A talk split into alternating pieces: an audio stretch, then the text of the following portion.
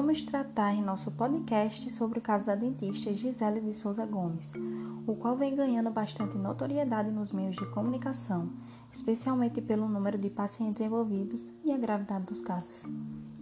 A dentista está sendo denunciada pelo Ministério Público por ter deformado o rosto de seus clientes. Atualmente, ao menos 40 mulheres que passaram pelo seu consultório em Campos dos Goitacazes, interior do Rio de Janeiro, entraram com o processo contra a dentista. Através de rede social, Gisele oferecia seus serviços na área estética, dentre eles procedimentos de preenchimento e harmonização facial, botox, cirurgias de bichectomia, aplicações de fios e lipoaspiração facial.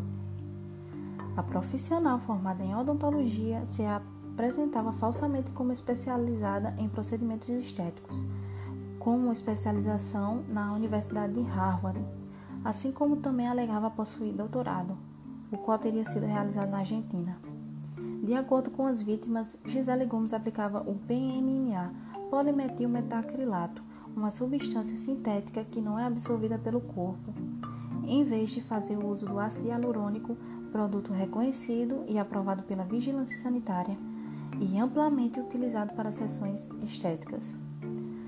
No Brasil, o PMMA possui liberação da Anvisa, mas sob importantes recomendações, pois quando usado indevidamente pode acarretar efeitos adversos graves, como complicações na saúde, formações de nódulos, infecções, alergias, reações inflamatórias crônicas e até mesmo necrose dos tecidos.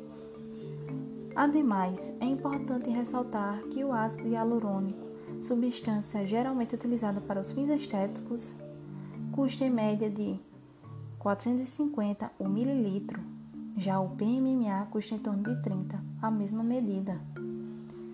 As pacientes também alegam que a dentista não ofereceu apoio quando percebeu os danos causados, deixando de responder as mensagens por celular e se tornando outra pessoa quando as pacientes a procuravam. Gisele Gomes está sendo acusada pelo Ministério Público de praticar estelionato, lesão corporal gravíssima e exercício irregular da arte dentária. Os profissionais da odontologia aceitam escolhas e julgamentos decisivos quase todos os dias. Portanto, os dentistas devem sempre agir com responsabilidade e cautela ao enfrentar os serviços que prestam aos pacientes. No entanto, não é incomum nos depararmos com casos de negligência, imprudência e imperícia nesta área profissional. Gisela encantava seus pacientes com a possibilidade da concretização do sonho da imagem perfeita. Mas ao se deparar com os danos causados, a dentista simplesmente se eximia de suas responsabilidades, não oferecendo nenhum suporte aos pacientes. Sua prática profissional, nestes casos, foi norteada pela negligência, imprudência e imperícia em face do dano provocado. Vale salientar que esses três termos podem ser classificados como modalidade de culpa. A responsabilidade exigida pelo profissional da odontologia no exercício de sua profissão deve ser percebida como uma obrigação de ordem penal, civil, ética e administrativa. Sendo assim, se comprovadas as ações de culpa, negligência, imprudência e imperícia e dolor por parte da profissional, a dentista Gisele Gomes estará sujeita às penalidades previstas no Código Civil e do Código de Ética Odontológico, sendo obrigada a reparar os danos causados aos pacientes ou a indenizá-los, podendo até mesmo perder o direito ao exercício profissional. Segundo o Código Civil, Lei 10.406-02, no artigo 927, aquele que, por ato ilícito, artigo 186 e 187, causa dano a outrem, fica obrigado a repará-lo no artigo 951, o disposto nos artigos 948, 949 e 950. Aplica-se ainda no caso de indenização devida por aquele que, no exercício de atividade profissional, por negligência, imprudência ou imperícia, causar a morte do paciente, agravar-lhe o mal, causar-lhe lesão ou inabilitá-lo para o trabalho. Os artigos 948, 949 e 950 dos quais o artigo 951 se refere, fazem referência ainda ao direito de indenização nos casos de homicídio, lesão, de ofensa à saúde e de casos de lesão que causam ofensa, sendo estes decorrentes de erro profissional. Já no Código de Ética Odontológico, aprovado pela Resolução CFO 118/2012, encontramos diretrizes para a prática profissional na odontologia, conforme o Código.